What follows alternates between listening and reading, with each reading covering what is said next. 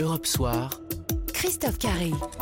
Plus de 40% au premier tour, un rassemblement national relégué à la deuxième place avec seulement 24% des voix. Carton plein, mise en orbite. Il y a beaucoup d'éloges depuis hier soir autour du score de Xavier Bertrand dans les Hauts-de-France. Il s'est exprimé juste à l'issue du scrutin. Ici, en Hauts-de-France, nous avons desserré, nous avons desserré pour les briser, les mâchoires du Front National, leur démagogie, leurs propositions stériles, leur intolérance, tout ce qui divise et tout ce qu'est le Front National. Voilà, briser les mâchoires du Front National, ça Xavier Bertrand, il a le sens de la formule, euh, Édouard Le Cerf. C'est une réalité, euh, Charles Villeneuve le disait tout à l'heure, il a quand même réussi à mobiliser autour de son nom. Il a réussi à mobiliser, mais si on regarde le nombre d'électeurs qui sont venus voter pour lui par rapport au nombre d'électeurs qui avaient voté pour ses listes en 2015, il perd 8000 voix. Donc il faut aussi, c'est tout est relatif, avec cette faible participation, il faut vraiment prendre des précautions. Après, il est 20h03, il prend la parole, il explique qu'effectivement, lui a brisé le Rassemblement national, quand un peu plus tard, Laurent Wauquiez va dire qu'il l'a digéré en quelque sorte. Hein.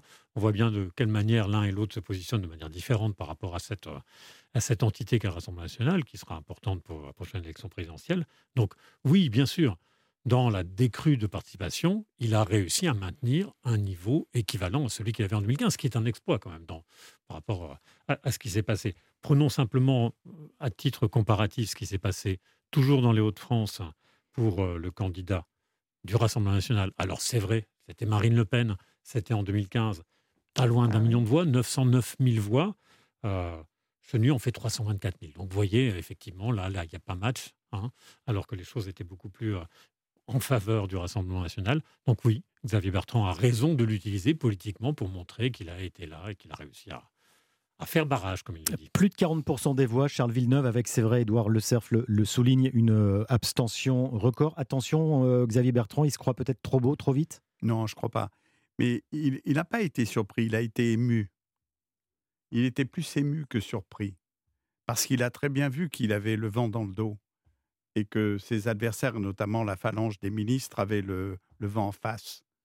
Il l'a très bien vu, il l'a très très bien analysé. Moi, je le vois régulièrement parce que ça m'intéressait vraiment de, de, mesurer, en quelque sorte, puisqu'il m'avait parlé de cette colère sourde et moi, je ne la sentais pas aussi forte, sincèrement, parce que on parle de colère, mais bon, euh, je trouve quand même que la gestion, la gestion d'ensemble de la crise sanitaire, elle a été très bien rattrapée. Alors, en préparant... Donc cette colère sourde, moi, Charles, et eux, lui, lui considère que c'est une colère qui est ad hominem, c'est-à-dire contre Sarko. Et, Macron. Et contre, Macron. pour Sarko. Euh, et lui considère que cette colère va s'étendre et qu'il sera très intéressant de la mesurer et qu'elle servira de tremplin à l'élection présidentielle. Laetitia Krupa, cette analyse-là de Charles Villeneuve, on l'entend. C'est pas la euh, mienne. vous avez raison, de toute façon, toujours, Charles, vous le savez. Euh, non, non, non, Laetitia je restitue, si vous voulez, ce qu'il pense. Quand on parle de colère comme ça, on a tendance à dire que c'est le Rassemblement national qui va récolter les voix. Et là, c'est pas le cas. Et oui, exactement. C'est pour ça que cette élection présidentielle, parce que c'est de ça dont il est question, sera totalement imprévisible. Et, ce n'est pas uniquement Xavier Bertrand qui fait cette analyse, puisque dans différentes enquêtes, mmh. notamment celle du CEVIPOF, que je regarde attentivement, il y a cette colère qui monte et qui s'exprime avec des mots qui n'ont, selon les chercheurs, encore une fois, du CEVIPOF, jamais été aussi violents contre un homme d'État, euh, en l'occurrence Emmanuel Macron.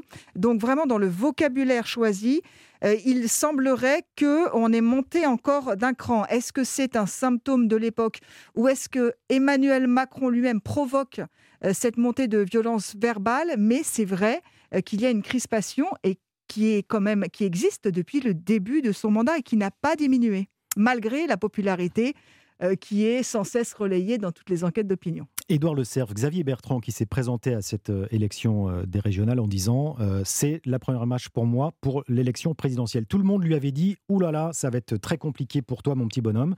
Ben, finalement, pas du tout. Ça, c'est quand même une surprise. Oui, bien sûr. Ben, c'est une surprise. Encore une fois, dans les Hauts-de-France comme ailleurs, la décrue de la participation, c'est pour ça que je reviendrai une seconde sur la, la, question de la colère, mais la décrue de la participation lui a été favorable, puisqu'on a vu que c'était euh, chez les électeurs du Rassemblement national que, que la décrue avait été la plus forte. moi, je me pose la question de savoir cette colère, est-ce qu'il il a capitalisé, lui, la colère Est-ce que la colère existe? Parce que si la colère était si forte et qu'elle ne s'exprimait pas dans les votes, qu'est-ce que ça veut dire? Est-ce que finalement, ce n'est pas le bon moyen qui a été choisi par les Français pour exprimer cette colère? C'est-à-dire qu'en gros, il y a une colère, mais c'est une colère rentrée, c'est une colère bougonne. Peut-être que ce n'est pas le bon scrutin. Parce qu'Emmanuel Macron ne se présente pas. C'est vrai, mais malgré tout, vous avez l'occasion de voter. Vous dites, vous savez, les fameuses élections à caractère intermédiaire, ce qu'on disait auparavant, c'était un moment d'exprimer la colère sans enjeu sur la vie, de la, vie politique nationale. Eh bien là, il y avait une occasion. Ben, ce n'est pas le cas. Ou peut-être, est-ce que cette colère, est-ce qu'on est entre une apathie ou une colère? Est-ce que la colère doit s'exprimer de manière violente? Elle s'exprime aujourd'hui de manière différente et sans doute plus complètement par les urnes. Alors, je ne dis pas que la colère doit simplement s'exprimer par les urnes, mais c'est quand même une vraie question sur le fonctionnement démocratique. Là, les urnes, le moment, le vote, les candidats, les candidatures, c'est un moyen normalement pour euh, canaliser, organiser tout ça. Ça n'a pas marché. Il me semble, il me semble juste pour compléter, c'est ce qui va être justement passionnant dans les mois euh, qui arrivent, c'est que justement, je crois que le, Rassemblement national et que euh, la France insoumise, qui d'habitude captent le, ce vote contestataire ne seront plus les réceptacles. Pourquoi? Parce qu'il y a une défiance envers les politiques en général. Et encore une fois, Jean-Luc Mélenchon, Marine Le Pen appartiennent éminemment au système politique avec leurs histoires. Donc si euh, on ne veut plus de ces représentants-là, puisqu'il y a une crise de la démocratie représentative, de qui voulons-nous? Mais c'est pour ça qu'il faut bien réfléchir, et ça c'est la part justement de ce que peuvent apporter les, les sondeurs, les analystes des, sondages, c'est que tout va à rebours du principe selon lequel ce sont toujours les extrêmes qui, de toute façon, manifestent leur refus, leur colère, etc. Or, c'est aller à rebours de ce principe. Et moi, je ne m'explique pas il y a, pas mal de choses. Pour moi, ça reste un point d'interrogation. Dans un instant, on parle de la République en marche. Ces élections, c'était aussi son échec hier.